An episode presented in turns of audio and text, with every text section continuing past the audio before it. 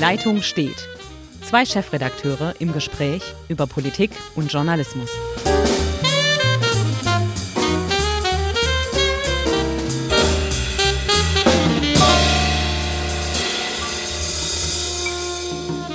Ja, guten Tag, liebe Zuhörerinnen, lieber Zuhörer. Es ist wieder mal soweit. Es gibt einen neuen Podcast. Äh, die Leitung steht und heute steht sie natürlich wieder einmal in Ulm oder zwischen Ulm und Ravensburg. Hier meldet sich Ulrich Becker, Chefredakteur der Südwestpresse aus Ulm. Und auf der Gegenseite sitzt, glaube ich, hoffe ich, Hendrik Roth, Chefredakteur der Schwäbischen Zeitung. Ein Gottesgruß an alle.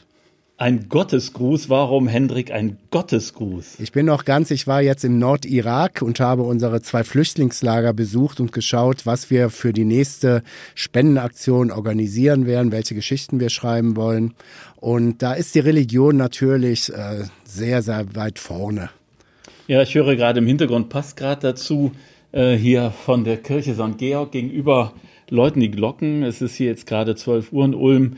Ähm, aber das ist bei uns ja oftmals nur noch ein, ein Läuten, das äh, von manchen Menschen als Folklore empfunden wird, die nicht mehr religiös sind.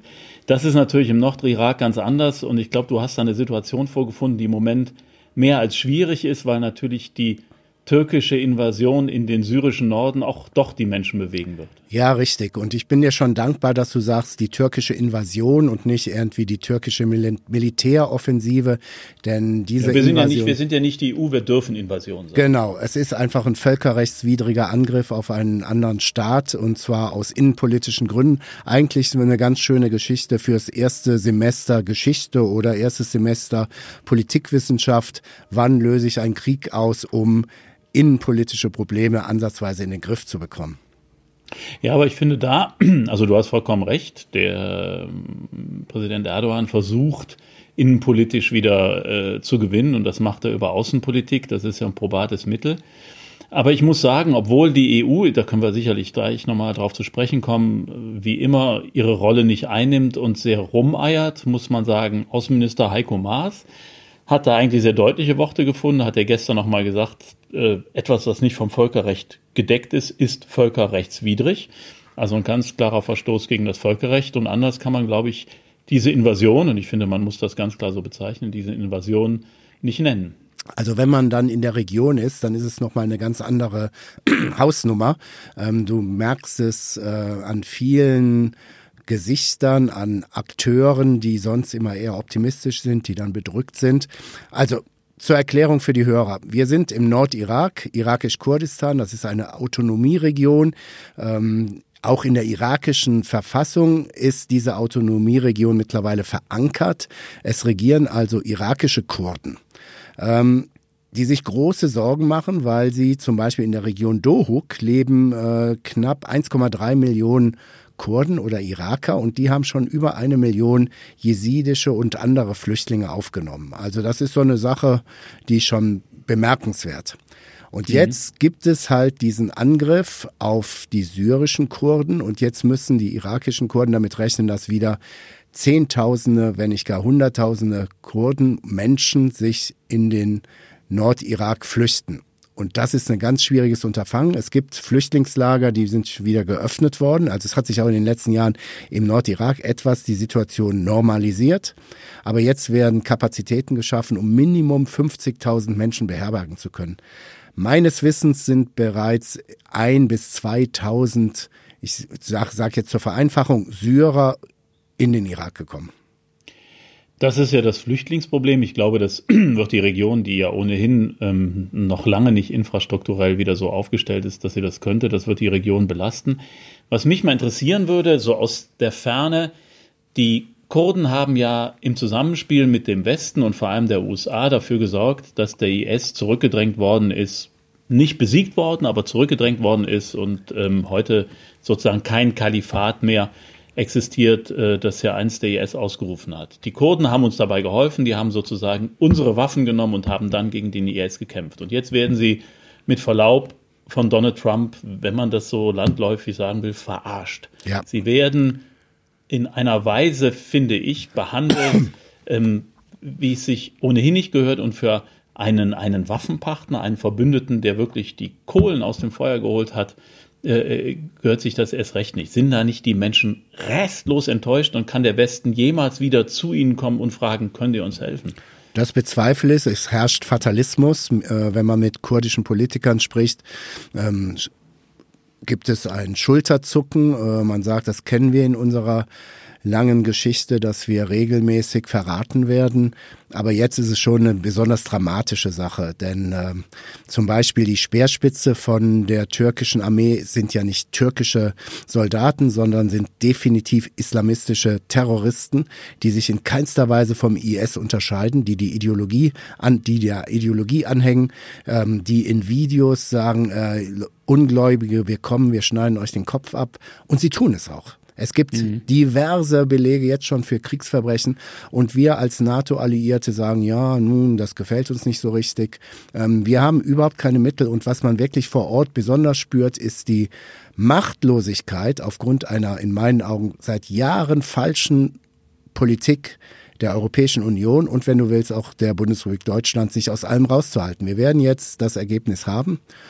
Ähm, es ist ganz, ganz dramatisch. Die irakischen Kurden ähm, sind relativ zuversichtlich, dass es ihnen gelingt. Also sie haben zum Beispiel vor den Camps, die sie jetzt vorbereiten oder an der Grenze, äh, ähnlich wie es Horst Seehofer an der deutsch-österreichischen Grenze ständig versucht, so eine Art Screening Center. Also sie versuchen rauszuf oder sie versuchen zu verhindern, dass IS-Terroristen, die ja jetzt bislang in diesen syrisch-kurdischen Gefängnissen saßen und jetzt freigekommen sind, infiltrieren in den Nordirak. Da sind sie mhm. zuversichtlich, dass sie das schaffen, weil sie sagen, wir merken das an der Sprache, wir wissen, wir können über einiges reden, da merken wir sofort, ist das ein Kurde oder ist das ein potenzieller Terrorist. Nicht naja, aber das ist natürlich in der Masse, die da kommt, wahrscheinlich doch nicht lückenlos zu schaffen. Also, oder? Nee, das ist das Problem. Beziehungsweise es ist da, wir waren ähm, auch mit unserer Gruppe am Tigris. Ähm, es gibt eine gemeinsame Grenze zwischen Irak und Syrien. Das sind gerade mal 27 Kilometer und dann ist auch direkt die türkische dabei. Das Problem ist, glaube ich, gar nicht mal die syrisch-irakische Grenze. Wenn wird es gelingen, wenn ein wenn ein potenzieller IS-Mann oder ein echter IS-Mann jetzt aus seiner Schlafer, Schläferzelle herauskommen will oder aus dem Gefängnis, dann wird er nicht über diese Grenze gehen, sondern wird er ganz normal in, den, in die Türkei gehen und über die türkisch-kurdische Grenze mhm. kommen. Es ist wirklich eine ganz, ganz üble Sache. Und äh, wie du am Anfang gesagt hast, man fühlt sich verraten, ähm, denn die syrischen Kurden haben ja ganz, ganz viele Forderungen der Türken durch, äh, wirklich erfüllt, schon lange bevor äh, Trump so rausgegangen ist. Sie haben die erste Verteidigungslinie vom halben Jahr äh, aufgelöst. Äh, sie sind weiter zurückgegangen. Es gab im Übrigen in den letzten Jahren keinen einzigen JPG, so heißt ja die, der mhm. bewaffnete Arm der Kurden, keinen Angriff auf türkisches Gebiet. Das ist echte Lüge, das ist Fake News und das muss man auch mal hier in so einem Podcast so nennen. Ja, also das ist ja eindeutig zu sehen, dass Erdogan im Grunde keine militärischen Ziele verfolgt, die, die notwendig wären, um die Sicherheit der Türkei zu gewährleisten, sondern er will natürlich im eigenen Land auch verhindern, dass ein Kurdenstaat entsteht. Denn das muss man ja, das, das hat man ja gesehen, die Kurden haben ja in Selbstverwaltung in Syrien ein, ein Gebiet für sich äh, akquiriert, das nach demokratischen Spielregeln regiert werden sollte. Und ich glaube, Erdogan fürchtet einfach, dass auf seinem Staatsgebiet die Kurden, die in der Türkei leben, ähm, dann ähnlich denken und er in innenpolitische Konflikte kommt, eine militärische äh, ein militärischer Hintergrund, der wirklich die, die, wichtig wäre für die Sicherheit der Türkei, ist da an, an keiner Stelle zu sehen. Es war überhaupt nicht zu erwarten, dass irgendwie von den Kurden ein Angriff Richtung Türkei kommen würde. Äh, ganz im Gegenteil, die haben ja versucht, in Kooperation mit den Türken oder in, in friedlichem Zusammenleben mit den Türken ähm, da ihren Staat zu errichten, den sie gerne haben möchten, der natürlich auch ihr Preis war dafür, dass sie den IS bekämpft haben und sie haben erwartet, dass wir, der Westen, sie dabei unterstützt. Genau. Und das führt mich zur nächsten Frage, was, also jetzt im, im, im Nordirak, äh, die Kurden dort, was erwarten die eigentlich jetzt vom Westen, von den Europäern, was wir jetzt tun sollen, damit diese, äh, damit diese Situation gelöst wird? Also viel erwarten sie gar nicht. Ähm, sie sagen dann mal unter vier Augen oder sechs Augen, es wäre schön, dass die, wenn die Europäische Union über die Vereinten Nationen eine Initiative starten würden, eine echte Puffergruppe, eine Blauhelm-Einheit, die verhindern würde, dass es zu den was es jetzt nämlich gibt, das muss man sich auf der Zunge zergehen lassen mit allem Zynismus und Sarkasmus. Es gibt jetzt ethnische Säuberung. Das Ziel ist äh, von Erdogan äh, syrische Flüchtlinge, die mit dieser Region überhaupt nichts zu tun haben, dort wieder anzusiedeln und die Kurden zu vertreiben. Das ist übelste ethnische Säuberung eines NATO-Alliierten, der auch noch in die EU will. Also das ist Zynismus pur. Nur ähm, die irakischen Kurden sagen genauso, sie sind die irakischen Kurden wissen schon, was sie tun können und was nicht, denn sie arbeiten seit Jahren relativ eng auch mit den Türken zusammen. Die Türkei hat äh, auch wenn man das wenig drüber spricht, in der Nähe von Dohuk, das ist ja eine der großen Provinzhauptstädte, ähm, militärische Standorte. Ähm, die irakischen Kurden sind auch nicht besonders gut auf die PKK zu sprechen. Also es gibt auch innerkurdische äh, Streitigkeiten, Zwistereien, ähm, die es auch in dem Fall der Türkei leicht macht, ähm, dieses Spiel zu spielen. Mhm. Und ja, ähm, sagen wir so, irakisch-Kurdistan hofft weiter auf ähm, eine stabile Weiterentwicklung, wirtschaftlich und auch politisch. Entschuldigung, ich bin erkältet, denn in Irak waren 35 Grad und irgendwie hat's mich umgehauen. Aber ähm, sie hoffen, also wenn wenn du nach Erbil, du kannst Auto, du kannst täglich aus Westeuropa problemlos nach Erbil ohne Visum fliegen. Und wenn du da landest und nicht die Geschichte kennst der letzten zehn Jahre oder der letzten 30, 40 Jahre, dann denkst du, das ist ein prosperierender Staat im Nahen Osten, wunderst sich über die Liberalität, weil in Erbil im christlichen Viertel kriegst du überall Alkohol, du siehst Frauen ohne Kopftuch. Ähm, es ist ein modernes Bild, so wie, wie wir Europäer uns naiv vorstellen könnten, ah, so könnte ja auch der Nahe Osten insgesamt sein, wenn man ihm Demokratie bringen würde. Das sind alles solche Sachen, die die Sachen vordergründig erklären. Wenn man ein bisschen tiefer geht, ist es schwierig. Die Kurden sind sich teilweise wirklich, ich möchte nicht sagen Spinnefeind, aber nur der äußere, ähnlich wie in der Türkei, nur der äußere Feind bringt sie zusammen. Ähm, und die Türkei weiß sehr wohl, zum Beispiel, sie sitzt am Tigris, an den Quellen und die haben sehr viele Stauwerke. Hm. Die Türkei kann auch ganz schnell den irakischen Kurdenteil äh, austrocknen. Hm. Jetzt bist du ja nicht da gewesen, um die Kurden politisch zu beraten oder politische Analysen zu schreiben nachher als Reporter. Du hast ja eure Hilfswerke da besucht. Was, genau. was, ist, was ist denn jetzt im Moment da äh, bei euch los? Ich glaube, das letzte Mal bist du Bus gefahren. Genau, oder? genau. Wir haben äh, zwei Schulbusse gekauft, weil das Flüchtlingslager Mamrashan, in dem wir am meisten äh, engagiert sind, ist außerhalb von anderen Städten. Sprich, die jesidischen Flüchtlinge, die in diesem Camp sind, etwa 10.000, ähm, haben zwar wenn sie Schüler sind, äh, Schulklassen auch Möglichkeit zur Schule zu gehen, aber sie kommen ganz schwer dahin. Also haben wir zwei Schulbusse gekauft, die jetzt so quasi einen Shuttle-Service machen, um Schüler in die Schule zu bringen. Mittlerweile gibt's aber eine dermaßen hohe Zahl an Schülern, dass wir da nochmal nachlegen müssen. Wir debattieren gerade, ob wir zwei oder drei weitere Busse besorgen. Ähm, des Weiteren sind wir in, komplett in unseren Infrastrukturmaßnahmen drin. Wir bilden gemeinsam mit, der, mit Baden-Württemberg äh, demnächst eine Kooperative in der Landwirtschaft. Wir haben ursprünglich mhm. sechs, acht Gewächshäuser gebaut, die ein großer Erfolg sind. Über ein Gewächshaus können sich knapp ja, so um die 50 Personen äh, in Lebensunterhalt verdienen.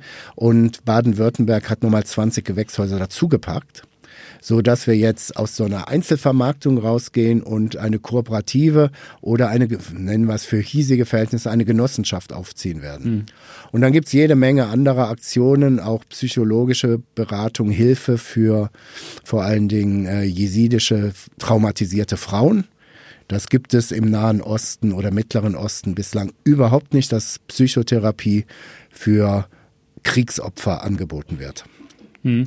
Wie, wie wird das aufgenommen von den Jesiden und auch, auch von, den, von den Irakern vor Ort? Seid ihr da, ähm, ja, die großen, die, die, die Hilfsbringer, die, die, die, oder wie werdet ihr da äh, gesehen? Weil ja auch jetzt mit dem Westen durch die politische Entwicklung wahrscheinlich einiges im Argen liegt. Also grundsätzlich haben, hat jetzt mein Anfangsneus in Deutschland, äh, in irakisch-Kurdistan einen guten Ruf.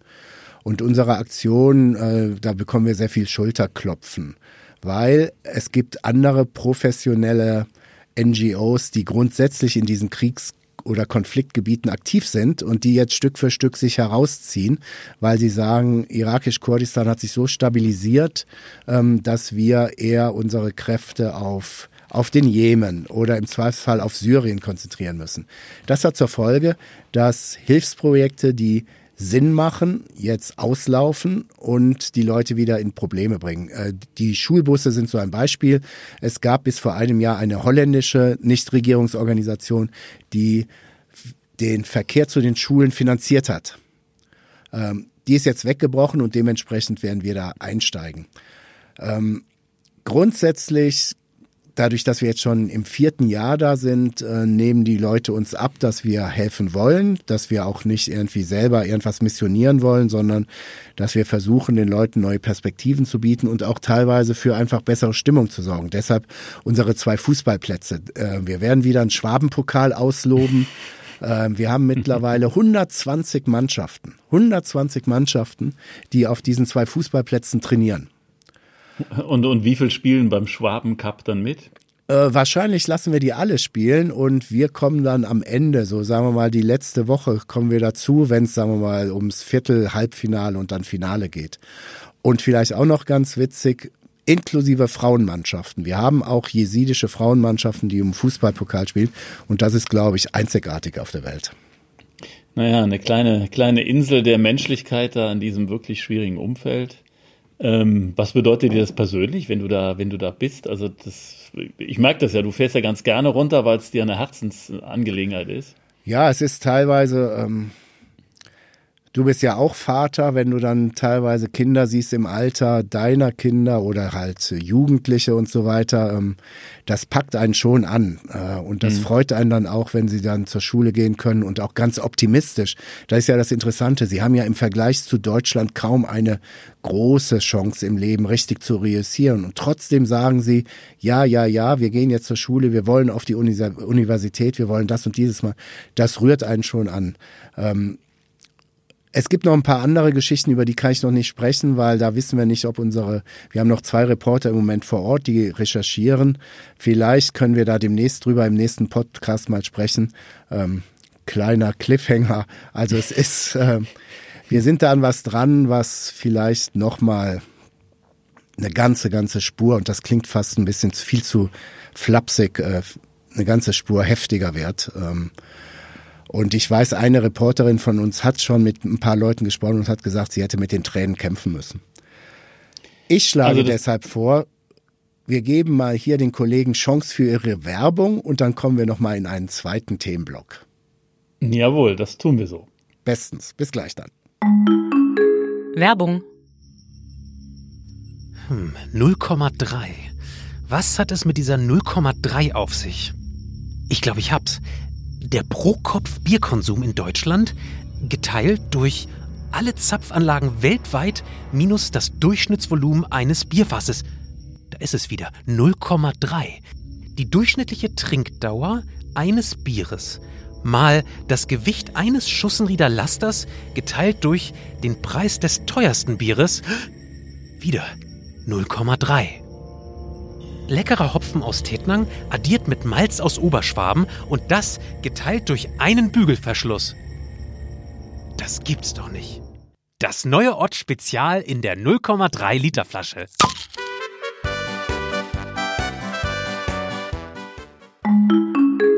Okay, also nach der Werbung geht's weiter und ich ähm, drücke der Schwäbischen natürlich die Daumen, dass die ganzen Hilfsprojekte sich weiterentwickeln, so großartig, wie das bisher gelaufen ist. Bin sehr gespannt, Hendrik, was deine Reporter jetzt recherchieren und was wir dann beim nächsten oder übernächsten Podcast vielleicht präsentieren können, was er da noch macht. Ähm, und dann kommt dann im November oder im Dezember dann der Werbeblock für unsere Aktion 100.000. Genau.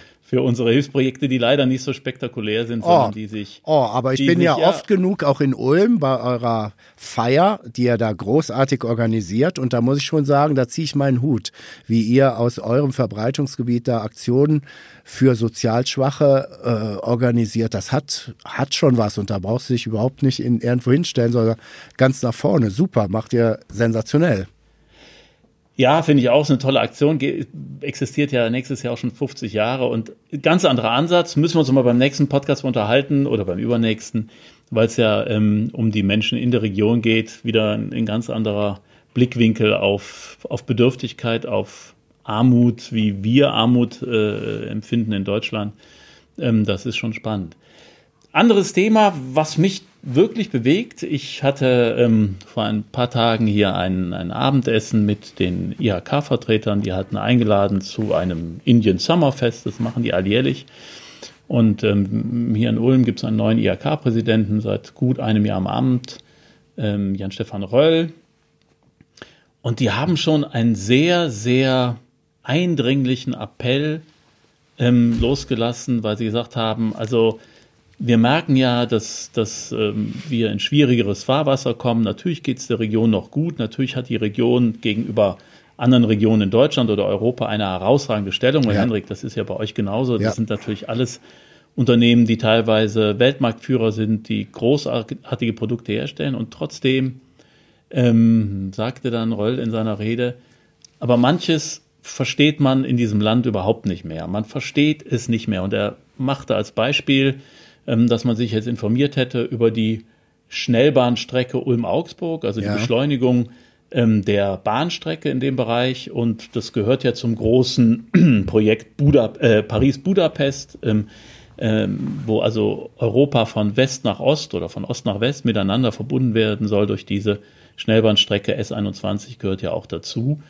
Und er sagte, dann sagt ein, sagt ein Bahnvertreter ihm, na ja, also wir könnten eventuell vielleicht 2030 äh, mit dem Spatenstich rechnen. Ja. 20, 30. Also wir sprechen jetzt von elf Jahren. Und die Wirtschaft sagt, ähm, es ist gar nicht so, dass, dass wir uns beschweren, dass jetzt die Weltwirtschaft schwieriger wird, eine Rezession, das, das ist teilweise unvermeidbar, die Produkte müssen besser werden, wir müssen uns der Konkurrenz stellen. Aber sie alle klagen darüber, dass die Voraussetzungen, die in diesem Land existieren, teilweise nicht mehr nachvollziehbar sind und vor allem unsere Genehmigungszeiten, unsere Bauzeiten, unsere Umsetzung, wenn wir Neues etablieren wollen, einfach nicht mehr konkurrenzfähig sind.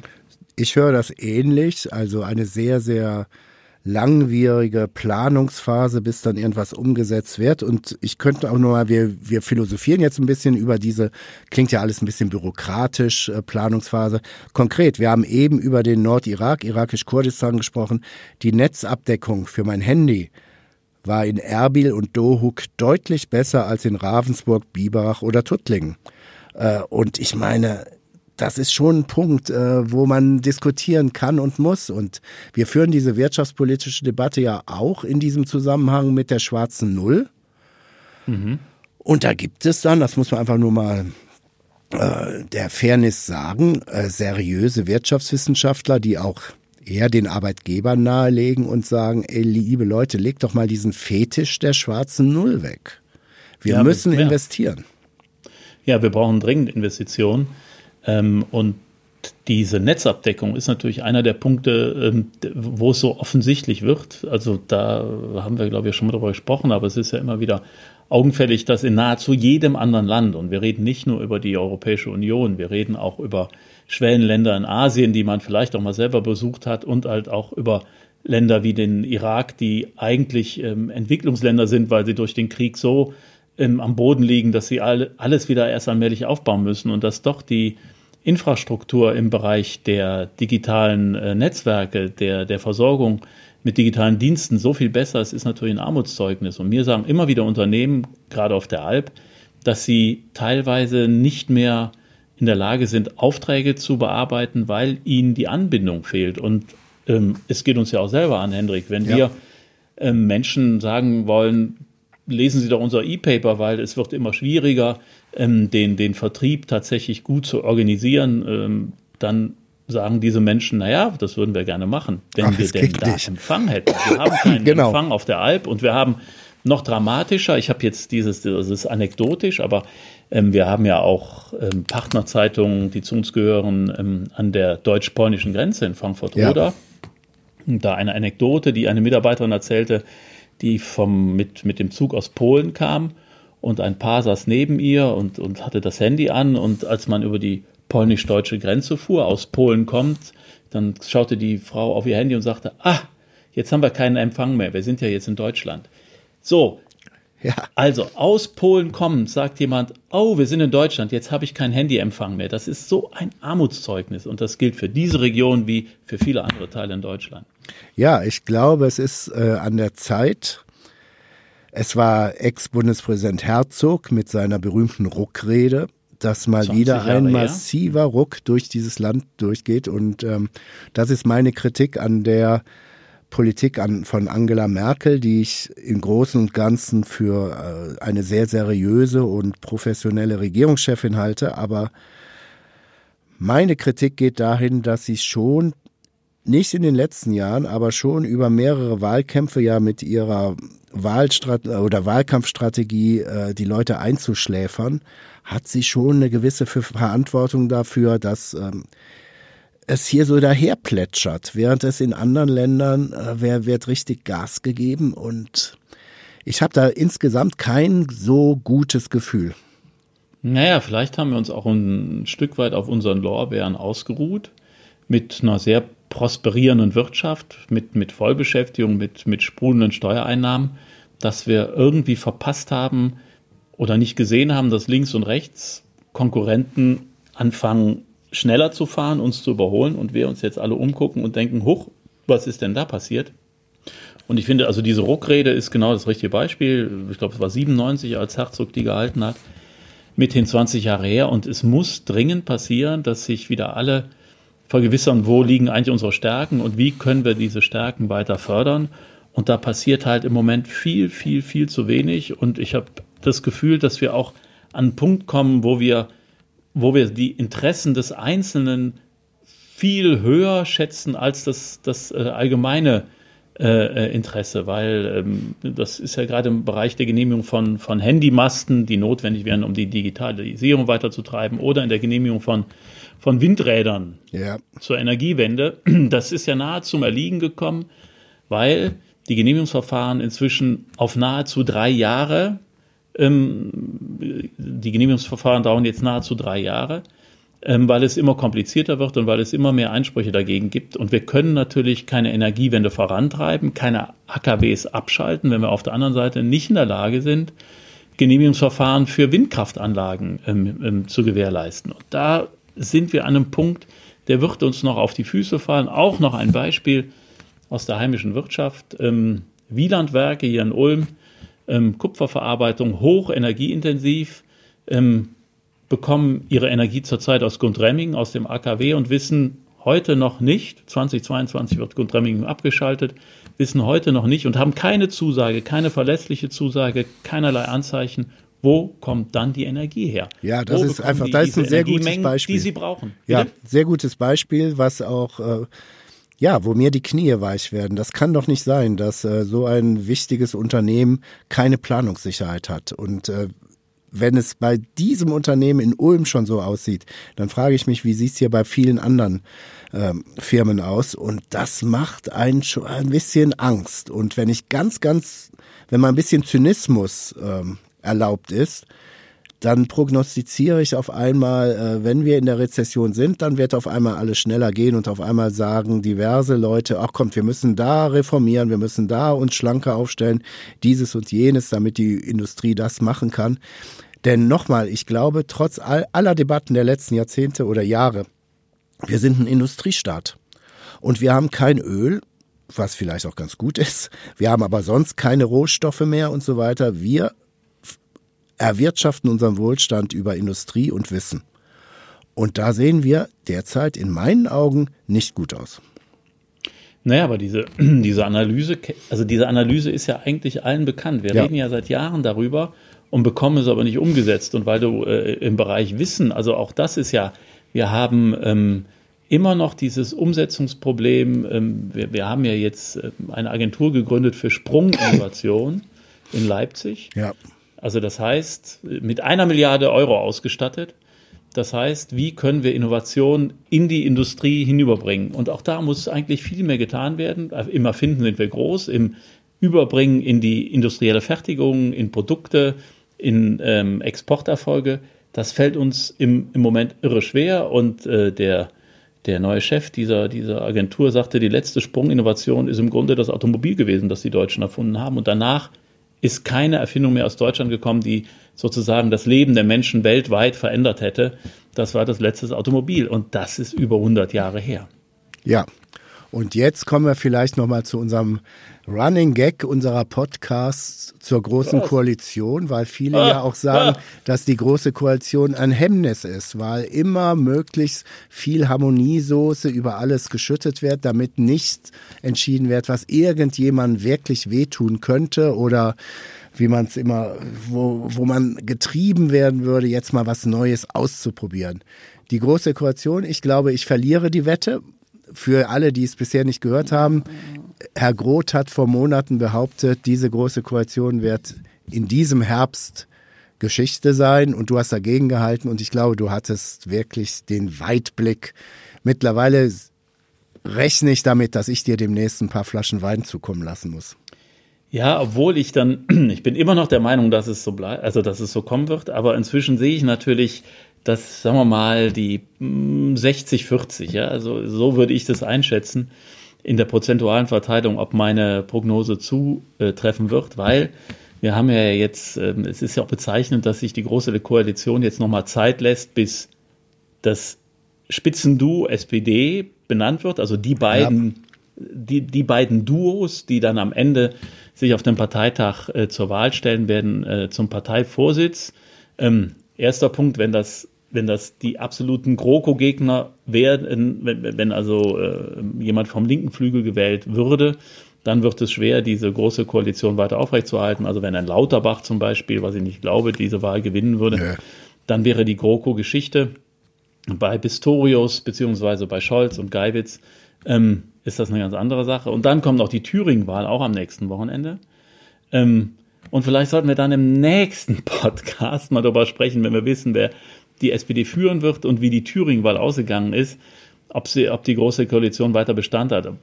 So wie die Umfragen zurzeit aussehen, könnte ich mir vorstellen, ähm, dass das tatsächlich der Fall ist. Also dass die Große Koalition sich nochmal über die Jahres, über das Jahresende hinaus äh, da reinrettet. Und warum?